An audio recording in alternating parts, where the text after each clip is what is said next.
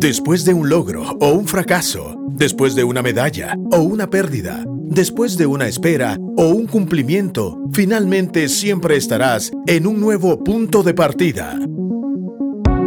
Coordenada 00, un espacio para ubicarte, decidir y avanzar. Iniciamos.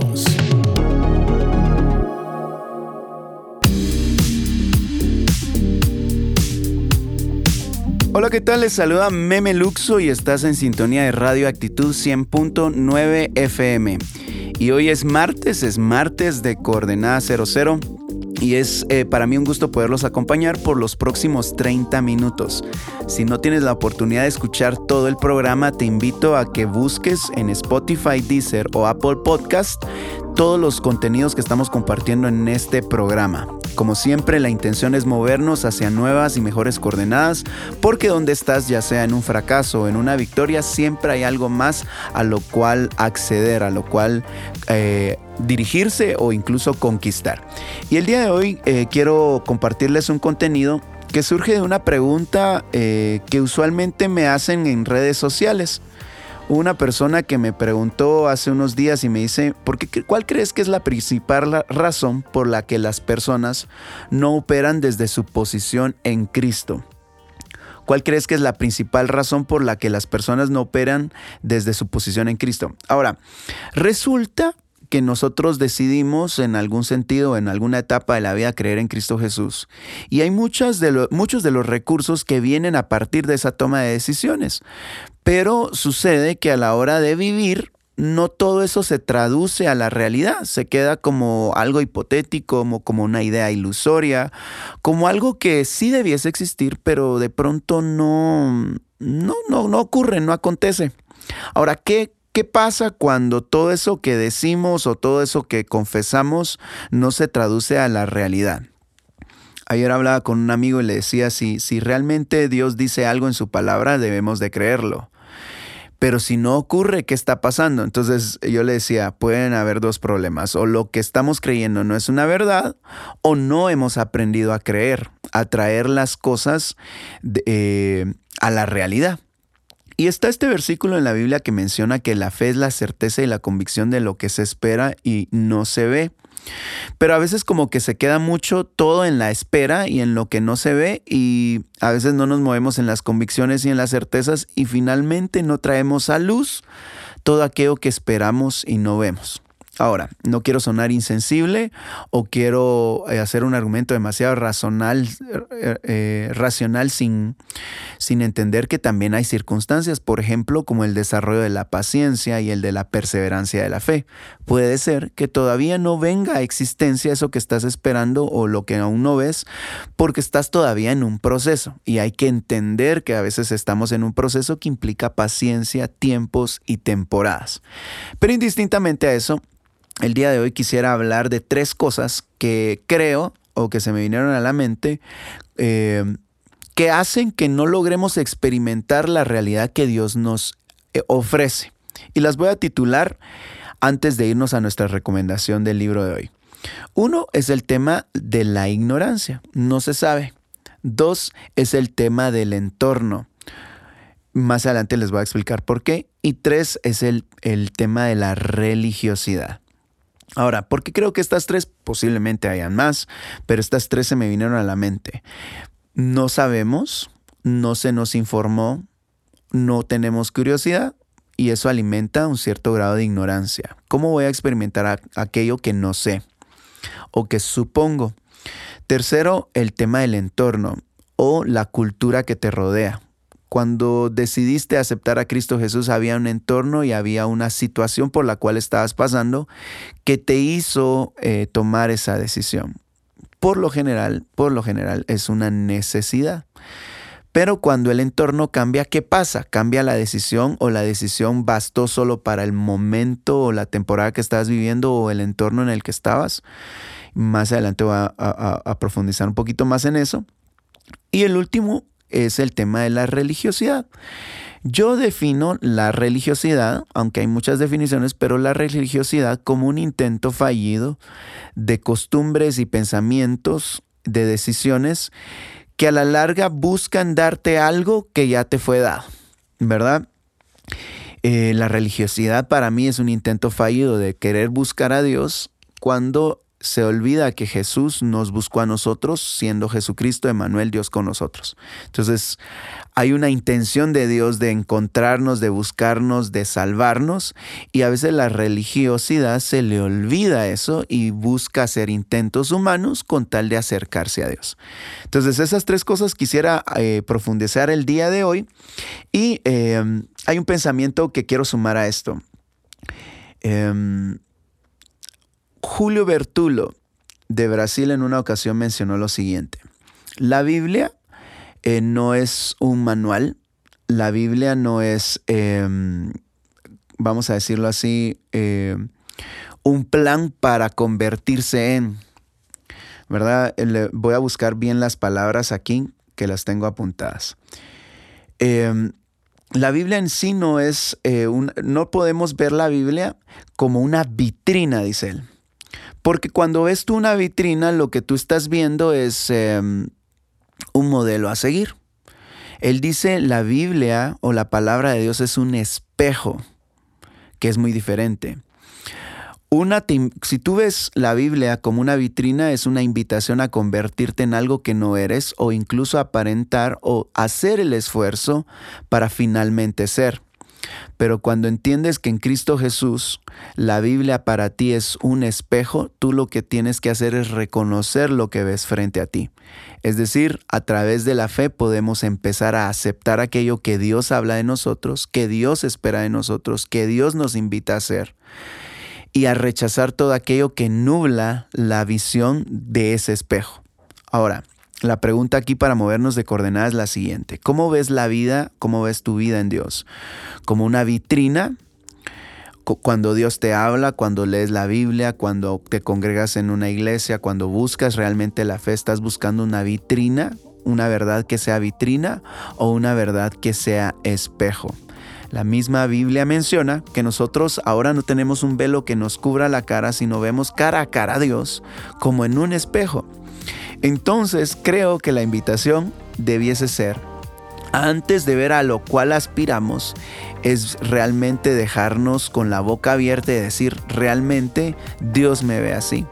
La nueva criatura que Cristo formó en mí es literalmente nueva, no es un proyecto en restauración, sino es un proyecto a ser descubierto y reconocido. ¿Verdad? Entonces la invitación es esta. Abre tus ojos, abre tus sentidos y empecemos todos juntos siempre a reconocer lo que ya somos en Dios, a, vernos en el espejo tal y como Dios nos ve, a hablar de nosotros mismos como Dios habla de nosotros, a hacer no para convertirnos, sino siendo ejercer nuestra propia identidad, que eso cambia en muchos sentidos la forma en la que nos conducimos en la vida.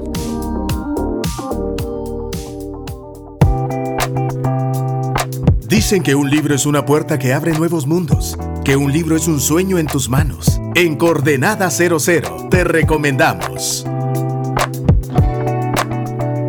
Hola, mi nombre es Laushi y en Coordenada 00 quiero recomendar el libro Quiero cambiar de Justin Burkholder, porque creo que todos queremos cambiar en cierta área en nuestra vida y él lo aborda desde, desde el Evangelio en cómo los cambios se dan desde el corazón y luego ya hacia lo exterior, abarcando desde la identidad del Espíritu Santo, lo que es la iglesia, el propósito.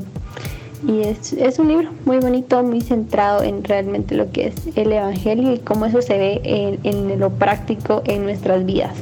Quiero cambiar de Justin Burholder. Y ya saben que en Coordenada 00 la intención también es escucharlos a ustedes y quiero agradecerles a cada uno de ustedes que dedica un minuto de su vida para compartirnos los libros que todos debemos de leer. Seguimos hablando en Coordenada 00 acerca de la importancia de traducir todas estas realidades que Dios nos ofrece a la realidad.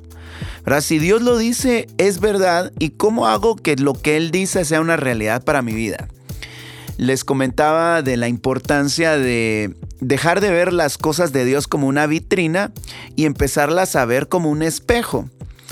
El ejercicio de, hacerlo como vitrina es, eh, es siempre desalentador porque de pronto te ves y decís, bueno, no soy tan bueno como eh, mi iglesia espera, como mi familia espera, como mi país espera, como la Biblia me pide que sea. Pero si lo ves como espejo, empiezas a ver como Dios te ve a ti, que es muy diferente. Voy a ponerlo, eh, y voy a poner ese ejemplo en, en, cómo a veces entendemos incluso la palabra de Dios. Jesús sana a una persona y le dice, no ve y no peques más.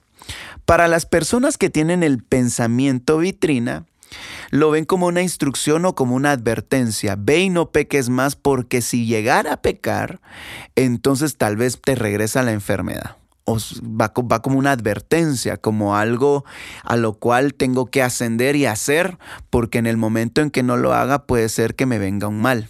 ¿verdad? Entonces Jesús sana a una persona y le dice, ve y no peques más.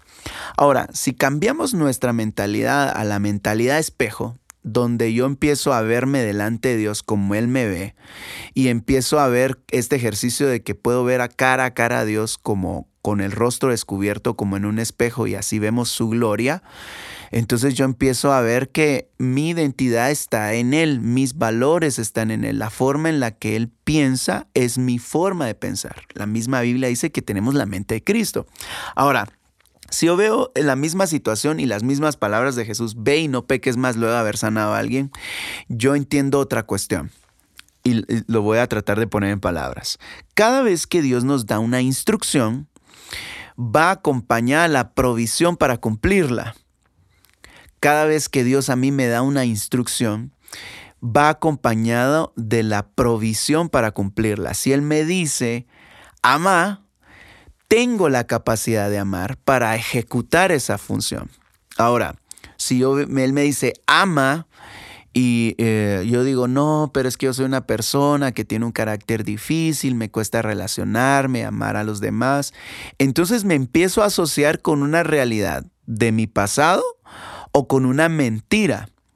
Entonces, cuando Dios dice, ve y no peques más, lo que Él está diciendo es, esta es una orden que va acompañada con la provisión para cumplirla. Ahora, esto puede causar un poquito de problemas mentales porque ataca ciertas cosas que nos impiden vivir la realidad de Dios en nuestra vida. Y ahí es donde quiero retomar las tres cosas que les mencioné al inicio. Uno es el tema de ignorancia. ¿verdad? No quiero tratar a nadie de ignorante, sino que a veces tenemos episodios de ignorancia. ¿Esto qué quiere decir? Que tenemos que tener la curiosidad como para buscar la información y entender la realidad desde, desde la, verdadera realidad, desde el estudio. ¿Verdad? Recuerdo en alguna ocasión que, que muchas veces que las personas con, con, muchas intenciones nos enseñan distintas cosas, pero como no queremos salir de la ignorancia, sino a la, a la larga queremos que nos den comida masticada, necesitamos aprender a masticar nosotros la propia realidad, la propia verdad, la propia información que se nos da. Entonces, si yo les digo a ustedes ahora, cada vez que Dios te dé una instrucción o que le hace una instrucción en su palabra, Dios te está invitando a que la cumplas, no es desde el esfuerzo humano, sino desde la provisión divina desde la capacidad dada por Dios para hacerlo. Si Él dice vive en santidad es porque lo puedes hacer, no desde tus capacidades divinas eh, eh, humanas, sino desde tu identidad en Dios. La Biblia menciona en 2 Corintios 8, 9 lo siguiente, porque ya conocéis la gracia de nuestro Señor Jesucristo, que por amor a vosotros se hizo pobre siendo rico, para que vosotros con su pobreza fueseis, fueseis enriquecidos. Hay una provisión de Dios que Dios ya pagó y yo opero desde la riqueza, no desde la escasez. Entonces, número uno, a veces la ignorancia, hay que atacar la ignorancia. Hay ciertas partes en nuestra vida que aún no conocen la verdad de Dios.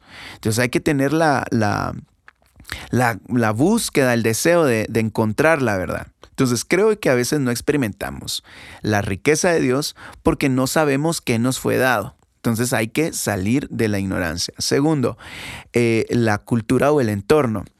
Muchas de las cosas que a veces nos pasan o, a veces no experimentamos en Dios tienen que ver porque le hemos dado mucha fuerza al entorno. Recuerdo de niño que mucha gente aceptaba a Jesús no porque quería aceptar a Jesús, sino porque no quería irse al infierno que son dos cosas diferentes. Muchas veces la gente va a la iglesia no porque eh, quiera buscar a Dios, sino porque quiere suplir una necesidad. Y ahora, no quiero sonar mal con esto. Está bien querer suplir una necesidad, está bien no quererse ir al infierno. Pero resulta que eh, Por ejemplo, recuerdo de niño que decían Jesús ya viene, Jesús ya viene, y Jesús todavía no ha venido. Eh, entonces la necesidad por la cual o el, o el, entorno me decía acepta a Jesús porque Jesús ya viene.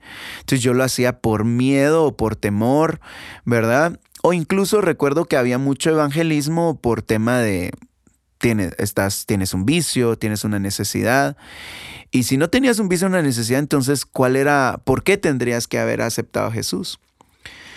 Resulta que las necesidades pasan, los vicios pueden quitarse y eventualmente el fin del mundo no aconteció. Ahora, ¿por qué crees en Jesús? Entonces hay que dar un paso más allá del entorno. Porque puede ser que muchas de las cosas que creas en Dios sean porque quieres satisfacer alguna necesidad inmediata, pero eventualmente tendremos que pasar por la prueba del tiempo, la, prueba de los procesos. Y lo que, lo que creíste en un inicio por una necesidad, ¿verdad? O por un eh, estado de vulnerabilidad, debiese profundizar a tal punto de que trascienda del entorno a una realidad en tu vida. Hebreos 2 del 14 al 15 dice lo siguiente, así que por cuanto los hijos participamos de carne y sangre, él también participó de lo mismo para destruir por medio de la muerte al que tenía el imperio de la muerte, esto es, al diablo, y librar a todos los que por el temor de la muerte estaban durante la vida sujetos a servidumbre. Ahora, esto es súper, súper poderoso y les voy a decir por qué. Resulta que en tiempos de COVID da la impresión de que morir eh, es, el gran peligro. Alguien decía eh, esto, no me recuerdo quién lo mencionó, pero dijo, los cristianos aman tanto la vida eterna, pero a la vez tienen miedo a morir. Queremos tanto la vida eterna que morir no queremos. Entonces, o queremos la vida eterna o, cómo está la situación. Y esto es bien, eh, bien poderoso, ese versículo es bien poderoso porque Dios, Jesucristo le quitó el poder de la muerte al diablo. Eh, que, era, eh, que es como la herramienta última del diablo para amenazarnos o tenernos contra la pared. Si nosotros no entendemos versículos como estos, que son poderosos y no los logramos aplicar en nuestra vida, vamos a dejar que la ignorancia nos quite la riqueza de vivir esto. Y en un entorno como el que vivimos, que es el de muerte, no quieres morir en un accidente, no quieres morir en un avión, no quieres morir de una enfermedad. Eh, no, vivimos con temor a morir. Y aquí la misma Biblia menciona, vivíamos sujetos a servidumbre. ¿verdad? Porque él tenía la capacidad de matarnos. Ahora, Jesús le quita ese poder al diablo y nosotros ya no tenemos temor a la muerte. Ahora, voy a aplicarlo a cosas prácticas en la vida. Muchas veces no queremos tomar decisiones porque no queremos que mueran nuestro nombre, nuestra trayectoria, nuestra experiencia, eh, eh, nuestro estatus, en nuestra economía y no damos saltos de fe porque tememos aún a la muerte y estamos en servidumbre a ciertas cosas que atentan contra nuestra vida. Ahora, no estoy diciendo que tomemos decisiones alocadas, ¿verdad? Pero si entendiéramos la riqueza de no tenerle miedo a la muerte, al contrario, saber que en Jesucristo tenemos vida y vida abundante, no tardaríamos en tomar decisiones eh, sin miedo a morir sin miedo a, perder, sino operaríamos desde la riqueza. La Biblia menciona que estamos sentados con Cristo Jesús en los lugares celestiales. Estamos cerca, en este momento donde tú te encuentras, estás sentado con Jesucristo. Entonces, esa es una posición muy diferente a estar abajo de tus circunstancias. Y lo interesante es que esto juega con nuestra mente, juega con nuestra lógica natural. Y ahí está la invitación a ser sobrenaturales, sobre entorno, no contra natura, sino sobre natura, no, no contra la realidad, sino sobre la realidad. Entonces creo que la ignorancia nos roba, Ahí la, atacamos con conocer, tener la curiosidad y buscar la verdad y profundizar en la verdad. Segundo, el entorno nos roba, nos priva porque nos podemos mover en nuestro entorno de acuerdo a la cultura, de acuerdo a lo que se nos explica en el momento, es necesario en el momento y no profundizamos. Y por último, el tema de la religiosidad. Y este sí es como, la religiosidad es como, como el maquillaje ¿verdad? No es realmente el tono de la piel. Eh, la religiosidad tiende a ocultar la, realidad eh, y tiende a darnos verdades a medias. ¿Por qué? Porque es un intento fallido de buscar obtener lo que Dios nos dio en Jesucristo a través de costumbres, a través de intercambios con Dios. ¿Verdad? Yo creo que hay personas que hacen esfuerzos honestos de buscar a Dios, pero es como querer buscar algo que ya se nos fue dado. Eh, como les digo, les dije al inicio de este programa, eh, me surgió este tema o estos pensamientos a partir de una pregunta que me hicieron. ¿Por qué crees que hay muchas personas que no logran vivir su posición en Cristo? Como ya se los mencioné, uno es ignorancia, otro es el entorno que le rodea, que es muy fuerte, y por último la religión. Sería difícil lograr canjear un cheque de un millón de dólares eh, de una cuenta que no sabes que tienes.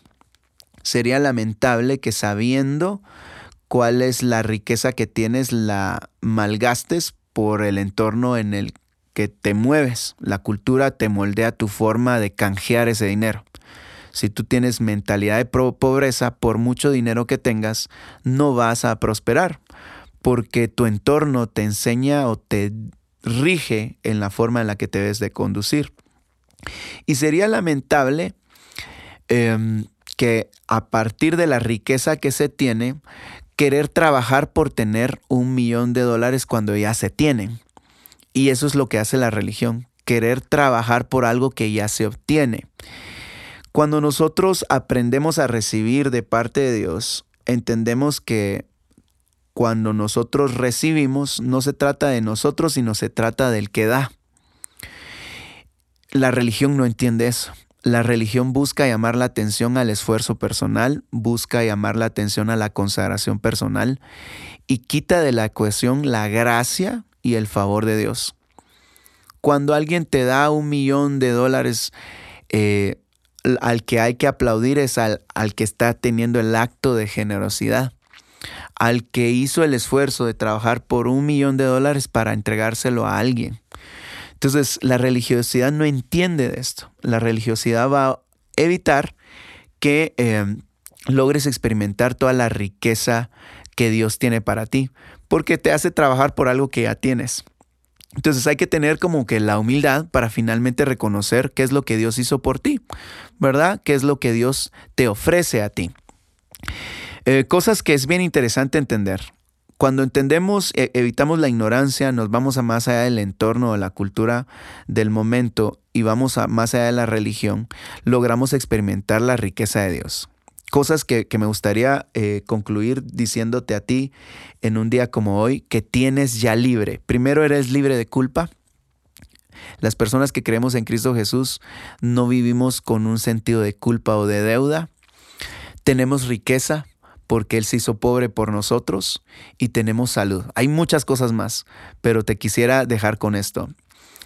Eres libre de culpa y vergüenza porque Jesús cuando te ve no te ve culpable y no te acusa, sino Él tomó la acusación por ti. Por eso es que nosotros le agradecemos y creemos en, esa, en ese perdón, lo reconocemos. Habiendo reconocido nuestras faltas, sabemos que Él pagó por ello, entonces no vivimos en culpa o vergüenza nos quitamos ese peso, operamos desde la riqueza, ¿verdad? No buscamos la riqueza, sino entendemos que la riqueza nos fue dada. Entonces operamos desde la riqueza y decimos gracias porque tú te hiciste pobre por mí. Y tercero, el tema de sanidad. La Biblia dice que por su herida fuimos curados en Isaías 53.5 y esto no es serás, fuiste. De nuevo, o aplicas el pensamiento vitrina, que es algo a lo que tú dices voy a ascender a, o aplicamos el pensamiento espejo, donde reconoces lo que ya te fue dado y te ves al espejo y dices gracias porque fui sanado, gracias porque soy rico, gracias porque tengo libertad y no soy culpable ni pecador fui pecador, ahora soy hijo. Bueno, en fin, hay tanto que hablar de este tema, pero son algunos pensamientos que creo que nos pueden ayudar a movernos de coordenadas de las creencias, para que realmente esto de creer en Cristo Jesús, eh, esto de, creer en la palabra de Dios y de creer en Dios se vuelva en algo dinámico y real en nuestra vida. Y te invito de, de entradita, si tú eres una persona que hoy nos está escuchando y no has creído aún en Cristo Jesús o lo estás pensando, entrale acepta a Cristo Jesús, la verdad es que es la, la, verdad, el camino y la vida. Y cuando nos topamos con esta realidad y curioseamos un poco más, nos damos cuenta de que lo que dice la palabra de Dios y lo que Jesús habla de sí mismo, que Él es, es la verdad y es sumamente aplicable en todos los aspectos de la vida. En fin, les agradezco mucho su sintonía. Espero que puedan escuchar este programa y nos podamos encontrar de nuevo en, estos martes a las 6 de la tarde por Radio Actitud. Hay reprisa a las 11 de la noche también, solo para que lo sepan. Y los episodios en podcast. Se despide ustedes, Meme Luxo. Hasta la próxima. Esto fue Coordenada 00, un nuevo punto de partida. Si quieres escuchar nuevamente este episodio o compartirlo, visita actitud.fm.